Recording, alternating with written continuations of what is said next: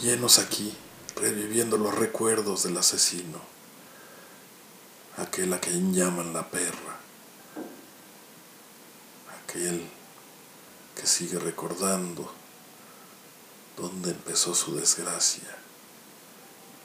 Tal vez empezó en el mismo momento de abrir los ojos, con aquella figura que tendría que ser maternal y que le enseñó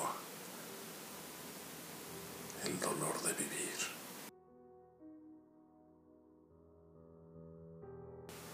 Probó a ponerle nombre al aire y le llamó suspiro.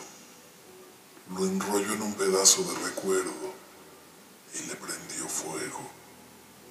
Entonces a lo que quedó decidió nombrarlo como ceniza, ceniza de piedra que cae al agua y la tiñe, la llena de semillas. Luego abrió la cortina y desveló la luz, esa luz casi ciega que apenas se atrevía a mirarla, esa luz que tiritando se congelaba en las gotas que aún sobrevivían en su cara.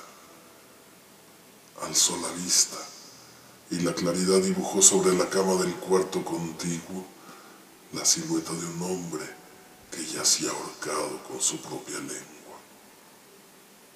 Solo entonces descubrió su imagen reflejada en el espejo y el recuerdo renació de las cenizas. Ella era el ángel y este era su infierno.